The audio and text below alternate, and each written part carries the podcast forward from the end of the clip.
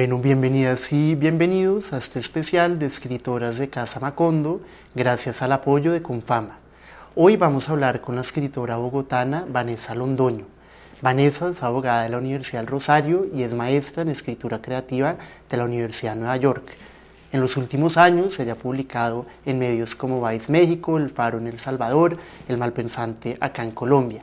Y en 2017 ella ganó un premio muy importante que dan en México que se llama Laura Estrada por su colección de cuentos Los Impares. Esa colección de cuentos con el tiempo se transformó en El asedio animal, el debut, la primera novela de, Vanessa y de la que vamos a hablar hoy. Eh, el éxito de El asedio animal, yo diría que fue inmediato, fue un libro que apareció primero en México con el sello, con la editorial Almadía, luego viajó a Colombia con Tusquets, un sello de Planeta, luego pasó a Argentina con Eterna Cadencia y ya cuenta con traducciones al portugués y al italiano y está siendo traducida actualmente al inglés y al francés. El asedio transcurre en el norte de Colombia, en un paisaje al tiempo profundamente real y fantasmal, en un ambiente donde prima el deterioro, el despojo, la maleza y la lluvia torrencial. En el, libro nos hablan sobre todo cuerpos mutilados, cuerpos sin ojos, cuerpos sin lenguas, cuerpos sin manos, cuerpos sin piernas. Cuerpos que al tiempo están habitados por el deseo y por los recuerdos. Y son cuerpos que divagan por el territorio, que se buscan y que se pierden. La lectura de, del asedio animal, a pesar de ser una novela corta de 100 páginas, 121 para ser exactos, eh, no es sencilla, es una novela que exige, tiene una prosa lírica, escurridiza y extrañamente precisa. Es una novela donde la belleza convive con el terror y que nos pide que miremos la tragedia colombiana de frente, sin ofrecernos una ruta de escape o un respiro. Para mí es una obra que se mete bajo de la piel y justamente porque no te da una salida fácil, eh, se, queda con uno y creo que eso es algo que eh, a menudo uno encuentra en los mejores libros Así que Vanessa, bienvenida y gracias por acompañarnos hoy. Hola Christopher, muchísimas gracias por la invitación. De verdad estoy muy contenta de estar en Casa Macondo, que me parece una iniciativa de periodistas muy talentosos y muy talentosas. Eh, y pues gracias también a Confama por la invitación. Bueno, no, con mucho gusto. Eh, este ejemplar que tengo, el asedio animal, lo tuve que comprar hace poco. Ya es la tercera vez que leo el libro y me di cuenta que llegó a su tercera edición, así que te quería felicitar por eso. Y quería em, empezar nuestra conversación hablando antes de que existiera el asedio animal, un poco conocer a la Vanessa Londoño que decide ir a estudiar derecho y no literatura, eh, que empieza a interesarse por la lectura entonces, si quieres, arranquemos por ahí. Cuéntanos cómo, cómo empieza tu trayectoria con, con, la literatura, con los libros. Bueno, pues yo creo que en Latinoamérica es muy frecuente encontrar escritores y escritoras que han pasado como por escuelas de derecho. Mm. Eh, en Latinoamérica el estudio de las letras, independizado como, como una ciencia de las humanidades, entró muy tarde, ¿no? Antes como que las escuelas de derecho acogían como ese estudio de las humanidades. Y eso obviamente pues marca eh, la clase media colombiana de la que pues yo pertenezco y es que a mm. mis papás obviamente les parecía eh, muy complicado que yo me dedicara a la literatura, ¿no? Entonces pues nunca pude estudiar literatura eh, de frente, sino que mi ingreso al estudio de las ciencias humanas fue a través del derecho. Entonces empiezo por ahí Luego estudié literatura en la Javeriana, no me gradué, pero sí hice casi todo el programa. Y digamos que la literatura siempre fue lo que me llamó, ¿no? Las, el lenguaje siempre fue como el norte que yo tuve, como el, rumbo que quería buscar y lo hice a través como del, del, del, estudio del derecho porque también creo que es una, es una ciencia a la que le preocupa mucho la exactitud del lenguaje y eso encontré un lugar ahí también. Claro, y, y ese llamado ese, ese norte con la literatura, ¿cuándo lo escuchas por primera vez? ¿Cuándo, ¿En qué momento de tu vida dices como, bueno, por acá hay algo que, una ruta que puedo trazar para mí? No, desde siempre. ¿Desde chiquita? Sí, desde, desde chiquita, siempre.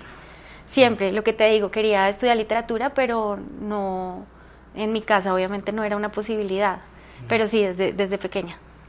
¿Y te acuerdas de algunas de esas lecturas que te fueron marcando en, no sé, tus primeros 20 años? Bueno, es una pregunta difícil pensar en los primeros 20 años. Em, creo que a mí me marcó mucho en mi adolescencia haber leído a Faulkner, por ejemplo, a Marguerite Yourcenar, a Clarice Lispector, eh, que pues es un lugar de culto y de peregrinación, ¿no? Prácticamente. Em, sí, yo creo que yo empecé como en, la adolescencia con, como con, con, esas lecturas muy como serias y después se fueron de pronto desorganizando un poquito. Claro, un adolescente a veces la punta lo más difícil de, Exacto. de entrada. ¿Y, ¿Y, escribías en esa época también o no? Sí, toda la vida, como, como todo el mundo, yo creo que todos somos escritores de alguna u otra forma, otros lo hacemos de una forma más pública que, que mucha gente, pero sí, siempre. Porque tú, tú alguna vez me hablaste de una novela, de una primera novela que escribiste, pero que sigue en un cajón. Y se va a quedar ahí. se va a quedar. Ese fue, digamos, tu primera incursión en un proyecto literario grande. Sí, como embarcarme ya en un proyecto literario de largo aliento, serio, sí fue esa. Eh, fue un ejercicio muy interesante porque yo creo que eh, desagüé muchas preocupaciones que tenía y que no necesariamente tenían que ver con un rumbo que yo quería en mi literatura. Entonces, por lo menos me, permitió como, como hacer ese desagüe. Eh, y es un ejercicio importante también saber qué no escribir y también qué no publicar, ¿no? Claro, claro. Y, bueno, los impares llega a tu vida en, en, qué momento, qué edad tenías cuando empiezas a, a trabajar esos cuentos. Eso fue en 2016 cuando yo como que llego a, a un lugar que, es este, que empieza a asomarse en este texto, eh, donde yo encuentro un lenguaje que, que, pienso que finalmente le doy al lugar donde quiero llegar, ¿no? Eh, no digamos que el, asedio animal es un libro muy abierto, con poros muy abiertos, mm. sin contornos, como sin límites muy claros entre, digamos, el cuento y la novela entre los cuerpos que de alguna forma son anatomías líquidas que van como ingresando al paisaje y viceversa. Eh, pero yo creo que ahí también hay como, no sé en qué momento se forma y eso me parece lindo de este libro porque creo que se viene formando de toda la vida mm. eh, y a la vez simplemente quedan cerradas unas páginas, ¿no? Queda encerrado en unas páginas, pero para mí es muy difícil pensar en qué momento se forma porque creo que tiene como como sedimentos de, de, todas las cosas que he pensado, de todos los lenguajes que he atravesado, entonces como un río que viene como desembocando en otros ríos, yo creo que es muy difícil decir aquí empieza y aquí termina. Sí, claro. Sí, te lo preguntaba también porque la, la, pregunta de las influencias, sobre todo cuando alguien está arrancando, a veces en la literatura se habla de una etapa de corrupción.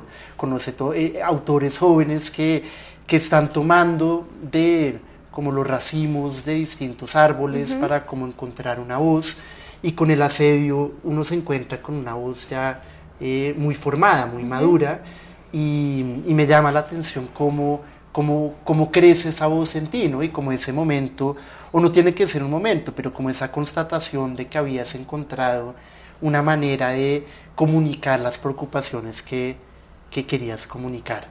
Entonces, por, ahí va la pregunta. Eh, y Obviamente los impares, como el título lo sugiere, tiene que ver con la idea de la, de la mutilación y háblanos un poco de eso, porque, porque ¿qué, te llamó la atención de, de esa temática? Bueno, voy a retomar un poquito lo que estabas concluyendo, que me parece lindo y me parece muy interesante, y es, yo sí creo, o por lo menos la apuesta que yo hago en la literatura es divulgar un lenguaje que ha hecho crisis en uno, ¿no? Y que uno ya siente que es un lenguaje completamente deformado y que tiene como una huella dactilar de lo que uno ha procesado, ¿no? Y yo creo que los, los ejercicios que yo quisiera hacer es divulgar ese lenguaje ya eh, crítico, en crisis, ¿no? Em, y bueno, no, eso, eso pensando, pensando desde ahí eh, en cómo se había formado esa voz. Pero, entonces quedémonos en un segundo porque me llama la atención antes de ir a las mutilaciones. Em, ¿cómo, ¿cómo, trabajas ese lenguaje en crisis? ya a la hora de sentarte frente a la página, como, y eso lo hablábamos un poco antes de empezar la conversación, y es el, el, sobre el control que tal vez tiene un autor sobre, sobre la creación, y eso se aplica, yo creo que una pregunta a la pintura, al cine, al, poeta, eh, y es como si la intencionalidad que puede haber y el momento en que el lenguaje tal vez toma su propio caudal, eh, pero sí me gustaría preguntarte por esa, esa crisis del lenguaje, cómo se traduce a la página. Yo creo que hay una, un proceso muy, muy intuitivo que, que, pasa por el cuerpo, que pasa por la anatomía de uno y el lenguaje también digamos, tiene mucho de, de, cruzar la anatomía de uno y uno es muy intuitivo con su propio cuerpo, ¿no? Yo, yo por lo menos creo que sé el momento exacto que me enfermo, el momento exacto en que me da gripa y también siento que el lenguaje me atraviesa de una forma muy, muy física y sé, digamos, identificar unos momentos del lenguaje que me interesan y que, y que encuentro, que, que hago el hallazgo de aquí hay algo que me interesa. Y creo que la página se vuelve básicamente un, un espejo al que uno se asoma y cuando uno ve que el reflejo uno se puede asomar a ese reflejo, tiene un lenguaje que le interesa como, como sacar, ¿no? Como si yo me veo al espejo y no me reconozco, pero cuando me veo a la página y ya me empiezo a reconocer, ahí hay un momento del lenguaje que me interesa explorar. Entonces lo, eh, lo, atraviesa un reconocimiento. Sí, yo creo que uno de pronto tiene una ambición de dónde quiere llevar el lenguaje y cuando finalmente en esa página se puede asomar, creo que ahí, ahí hay un momento donde uno dice, bueno, por aquí fue. Y ahí a mí me pasó así con el asedio, hubo un momento donde yo dije, por fin me puedo asomar a esta página y, voy a tratar de sostener este lenguaje de aquí en adelante, que yo creo que es el, el como el, el, el esfuerzo que es difícil de sostener. Claro, sí, es antes de, seguir a lo de las mutilaciones y las historias en particular, en, en una, leyendo un libro ayer, en un momento dado, eh, anoté poesía anatómica o poesía molecular, porque creo que hay una manera en que trabajas el cuerpo en el libro que no solo tiene que ver con los personajes que están en su errancia por el paisaje, por el, el territorio que nos describes, sino también una especie de reflexiones de la narradora sobre, sobre el cuerpo, ¿no? Y sobre cómo el cuerpo va envejeciendo, sobre cómo va cicatrizando. Y, me imagino que eso también venía o viene de lo que me estás diciendo, de, de como que, que, el lenguaje atraviese el cuerpo también.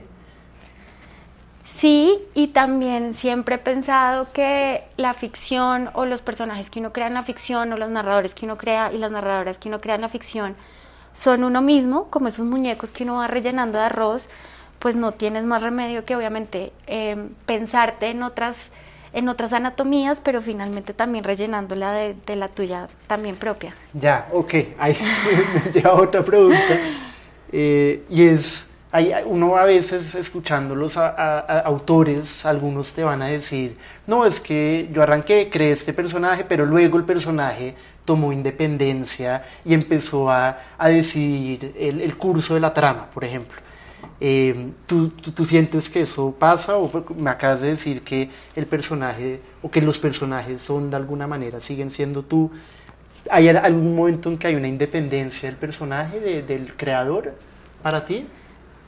Bueno, no sé, no, no he tenido esa experiencia eh, con, los, con los personajes o con la ficción, la he, la he asumido de otro lugar, un poco porque empiezo a escribir una historia no sé muy bien para dónde va, pero tienes que encontrar cómo solucionar la historia dentro de lo que ya has escrito, dentro de la memoria que ya produce el texto, porque el texto también va generando unas memorias dentro de los personajes. Eh, entonces ya en un punto, finalmente lo que a mí me tocó hacer con el asedio fue encontrar así, cómo solucionar una novela, ¿no? Cómo solucionar la historia. Eh, y, eso, y eso fue lo que me, no, no, no, no me pasó a mí como como de pronto este animismo que se proyecta sobre los personajes como si tuvieran independencia de uno mm, mismo, mm. pero me pasó más que fue un, un ejercicio mucho más como consciente de cómo solucionó esta historia que ya empezó. Pensando en los, personajes y el trato que estás describiendo con ellos, eh, hay, hay y, y, como pensando en, en, cómo se escribe, ¿no? porque creo que cada escritor o cada escritora tiene una manera de aproximarse a la ficción diferente Em, hace poco también te estoy hablando de esta irlandesa llamada Claire Keegan, que ella tiene una literatura que tiene unas temáticas feministas súper evidentes y muy fuertes, la manera en que como que examina la masculinidad, por ejemplo, tiene muchos personajes masculinos y como las crisis que atraviesan, es, es muy chévere. Y ella en las entrevistas decía, yo, yo no pienso en, en, en los temas de lo que estoy hablando, de los que estoy escribiendo, sino pienso en la historia como tal, está como engranada en la historia y los temas como que surgen casi que de su propia evolución en, en, su momento. Y en el asedio animal uno puede identificar ciertos temas, ¿no? La animalidad, eh, está el tema de la violencia, está el tema de, de, de la tierra, eh, eh, se siente una obra pues de alguna forma muy colombiana también, también fantasmal. Tú, tú pensaste eh, ¿te estás más del lado de, de, Claire, que es como vamos a ir con la historia poco a poco, o tenías de entrada unos temas que querías como eh, eh, trabajar en la ficción? Pues, a ver, eh, hay una ciencia que se encarga de el estudio, no sé si es la propia anatomía, pero entre los que estudian anatomía, lo que entiendo es que cuando encuentran un hueso de un animal, por ejemplo, por muy pequeño que sea el hueso, cuando logran identificar qué hueso es, pueden proyectar la anatomía completa del animal, ¿no? La estructura, la longitud de los otros huesos, ¿no? Solo un hueso permite proyectar la estructura ósea del animal y pensar sus longitudes, sus extremidades, etc. Y a mí me pasa eso eh, con el lenguaje, cuando yo salgo de viaje, eh, porque pues mi trabajo sí es muy, eh, implica viajar y recoger mucho del lenguaje que se escucha fuera de las ciudades. Me pasa eso porque encuentro frases que me gustan muchísimo, están atravesadas por una belleza hermosísima, ¿no? Por, por un, un lenguaje que se trabaja de una forma muy distinta. No me puedo quedar a vivir ahí, pero agarro unas frases, ¿no? Que como ese hueso quisiera yo proyectar en toda una novela, ¿no? Entonces son frases de pronto que le escucho decir a un barquero, a un lanchero, a un taxista, a un campesino, a una campesina, y a partir de como de ese hueso yo trato de proyectar como mi novela, ¿no? Eh, mi lenguaje. Entonces, si tú me preguntas si tengo como, como intereses de historias que quiero hacer, tal vez no, tal vez lo que me interesa es un lenguaje y sostener ese lenguaje. Y, hay, hay y una... ahí accidentalmente, o no accidentalmente, ahí voy evacuando otros temas, pero para mí de pronto lo, la búsqueda es ese hueso que yo pueda encontrar y proyectar todo el, todo el lenguaje. Increíble. Eh, me, me, hiciste pensar en, hay una parte del libro en que hablas de, de una frase con el sol, uh -huh. de que el sol alumbra todo. Uh -huh. ¿Esa fue una frase que surgió en uno de esos, uno de esos huesos? O... Sí. Ya. Sí. Uh -huh. Bueno, sí, sigamos un, poquito con los personajes porque creo que alguien que no ha leído tu novela, escuchando esta conversación, puede llegar a la conclusión de que tal vez hay algo de autoficción, estás hablando de una especie de, un espejo, de, de, un proceso como muy orgánico, ir construyendo sobre lo que ya has construido, pero pues en últimas es una novela que eh, tiene unos personajes que no son personajes urbanos, son personajes, es un niño indígena, eh, cuya madre le cortan las piernas con una motosierra, eh, hay otro personaje que es un soldado que vuelve a la casa de, de, su infancia, en un pueblo, también digamos marcado por su historia de familia, por la violencia. Es, está la historia de Yadira, creo que se llama, la, la chica que, que, es asediada literalmente por, por un hombre en el pueblo donde crece. Y eh, es, estos personajes como eh, ¿cómo llegaron a ti o cómo tú llegaste a ellos? ¿Cómo los fuiste construyendo? Bueno, pues sí, creo que eh, no es una novela de autoficción para nada. Sí. Eh, simplemente que uno es su propio recurso para muchas cosas, ¿no? Uno va rellenando el personaje de uno también. Eh, pues porque es imposible, ¿no? Es la única forma que tienes como de mediar el mundo, es tu propia anatomía y tu propio, que es tu propio rumbo también. Eh, pero muchas cosas, yo creo que ese, es, esa novela es muy caleidoscópica en la medida en que surge de cualquier destello me funciona, cualquier destello que a mí me interese, yo lo agarro. Eh, eh, una nota en el periódico, ¿no? O crear simplemente un mundo, un personaje que me sirva para hablar de dos mundos, uno occidental y uno indígena, ¿no? Mm. Buscar qué dispositivos me sirven eh, para contar la historia o para divulgar un lenguaje que me interesa y a partir de eso pues se va creando la forma del personaje, creo yo, como qué dispositivos me sirven para hablar de esto o para que recorra esta zona o para que piense de esta forma o para que sienta de esta forma. Yo creo que es un proceso inverso, ¿no? Como si el cuerpo estuviera volteado para mm. afuera, con los músculos y todo para afuera. Primero hay como esa construcción y luego ya la horma eh, me sirve para. Wow.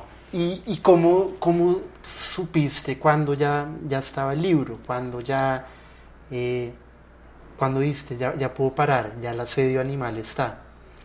Me acuerdo el momento exacto porque yo pensé que el libro iba a ser mucho más largo Mm. Y estaba en, yo había regresado a Estados Unidos, estaba viviendo acá y alquilé una oficina chiquitica para poder terminar la novela. Y me acuerdo el momento exacto em, donde yo dije, aquí fue. Yo pensaba, ya tenía en la cabeza como, como otras cosas, ¿no? Pero dije, no, o sea, si yo sigo escribiendo va a ser redundante. Mm. Y aquí, en este momento, eh, que hacia el final del libro, Em, la mujer que está contando la historia y que logra reunir una cronología eh, de memoria, todos los demás personajes y se prende fuego, yo dije, este es el final que yo quiero para el libro. Y no todo lo demás va a ser redundante porque ella finalmente termina con una reflexión sobre, sobre la posibilidad de contar y ser papel al mismo tiempo y de cómo prenderse fuego es como eh, un lugar de indeterminación entre ambos, un punto ciego, ¿no? Entonces quería como, como me pareció que ahí era y que no, todo lo que pudiera seguir escribiendo iba a ser redundante. Sí, yo, yo las primeras dos veces que leí el libro sentí que no había catarsis, no había, no, no nos dabas un lugar para como esa purificación, ¿no? Para para la identificación y eventual como sentir que listo, ya los personajes pasaron por lo que tenían que pasar y van a estar bien. Acá, no.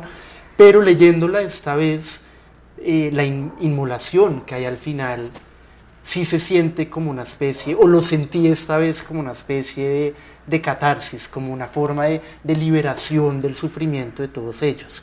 Pero no sé si lo, por, por, lo que entiendo no lo pensaste así. Pues no sé, a ver, si hay, si hay como un momento muy soberano en la decisión que ella toma al final, ¿no? Que es como, como asumirse y poner fin a algo, ¿no? Poner fin a, un territorio, poner fin a, como a, lo que está sucediendo en ese territorio. Yo creo que sí hay un momento donde como que esa decisión, que es tremendamente radical, tremendamente anarquista, sí tiene mucho de soberanía sobre, de decisión. Sí, de una autonomía de ella. ¿Tú alquilaste una oficina? Ah, sí. Eso me llama la atención. ¿La, alquilaste como para no escribir en la casa o, cómo fue eso para ti? Pues yo regresé de Estados Unidos, em, pues en la quiebra absoluta, como todos los escritores y escritoras. Eh, regresé a vivir a la casa de mis papás eh, y la única forma de terminar el libro era obviamente teniendo un espacio, mm. un satélite para poder escribir y ahí fue que la terminé. Claro, no, te, te, lo preguntaba porque a veces sí conozco, creo que Andrés Felipe Solano hace eso en Corea, que cuando escribe sus novelas no lo hace desde la casa, sino que busca como esa distancia metiéndose en un eh, office de esas gringas de coworking para como crear un ambiente donde se pueda trabajar el libro desde un lugar más de trabajo que... Sí, yo, yo soy muy mañosa, a mí me gusta escribir con todos mis libros mis, todos mis diccionarios. Entonces sí tengo un espacio en mi casa muy adaptado para eso, ¿no? Yo soy súper mañosa, tengo un tablero, tengo dos, dos pantallas, tres computadores, el cuaderno, porque restaurar la tridimensionalidad del lenguaje hablado a la línea escrita implica ver distintas posiciones del lenguaje, ¿no? Entonces, soy muy mañosa y solamente puedo escribir ahí. Y normalmente en, mis, en mi casa sí tengo un espacio para eso. Ok, ¿y a qué horas escribes por lo general? Cuando pueda. Ya, no, no eres de horario fijo. Pues eh, pues como todos los escritores y escritoras hacemos malabares en Colombia para escribir, escribo cuando puedo. Eh, tengo que trabajar obviamente para vivir, etcétera. Cuando puedo trato de tener un, como ser muy disciplinada en, no dejar invadir mis espacios de escritura por, por otros trabajos, pero pues a veces simplemente no se da. Entonces, cuando puedo, cada vez que puedo, intento que sea como la mayor parte de mi, de mi vida y de mi agenda, pero pues es muy difícil. Ya. Sí, te preguntaba lo de la oficina y esto que siempre me ha llamado un poco la atención el, proceso creativo, ¿no? Y la, como las condiciones en las cuales se crean. Pero que, quería volver un poco al, al, final y al libro como tal. Em, una decisión que tomas narrativamente es la de volver a contar al final las historias, ¿no? Tú tienes, son cuatro partes, las primeras tres tienen cierto grado de independencia, hay elementos en común, pero son separadas y luego hay una última voz, que es una voz de una mujer, que también tiene su historia, pero además de esa historia, reúne las otras historias. Como que en ese acto de volver a contar, me parece muy llamativo como decisión eh, tuya. Y quería preguntarte por eso, ¿cómo, por, qué lo, ¿por qué lo decidiste?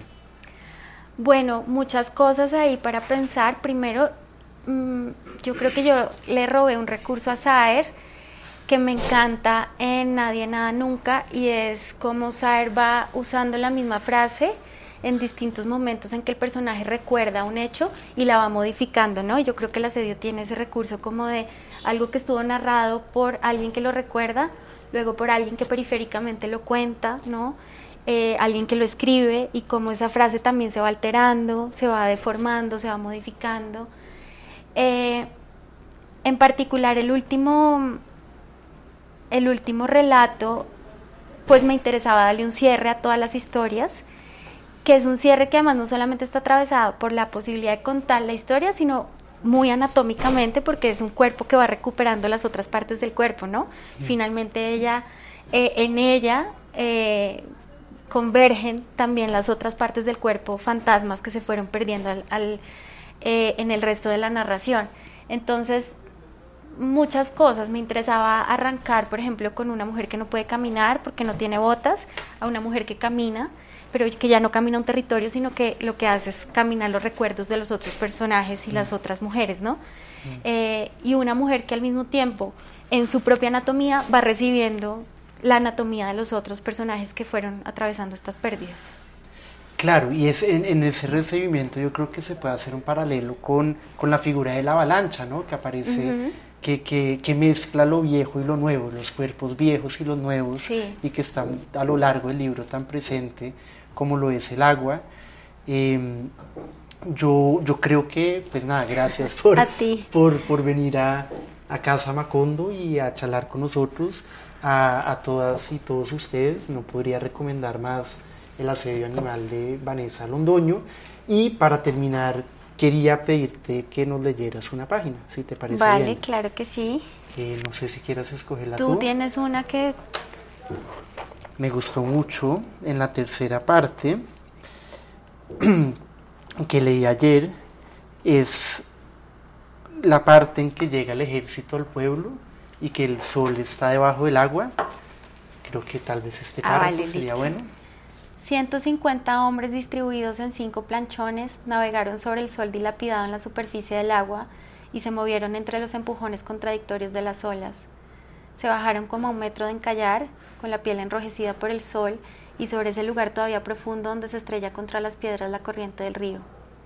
Estabas todavía muy pequeño, pero sé que recuerdas esa época en que el aroma olvidado de los palos de mango quedó cubierto de un olor a pólvora que reventaba después de mediodía se apropiaron de la escuela y de las calles y por nombre propio nos sacaron de las casas. Durante días comieron nuestra comida y mataron a las gallinas que llevaban una semana sin maíz en los galpones. Por detrás del último planchón dejaron una canoa que permaneció medio inundada de agua y que luego fue recibiendo entre nosotros el nombre de rumbo al cielo. Bueno, no, de nuevo gracias por venir, por la lectura, por acompañarnos en Casa Macondo. También acá podemos anunciar que eventualmente tendrás una segunda novela en la que estás trabajando y eso nos emociona mucho poderlo leerla en su momento. Así que gracias. No, a ti, Cris, gracias siempre. Es una dicha conversar contigo y muchas gracias por la entrevista.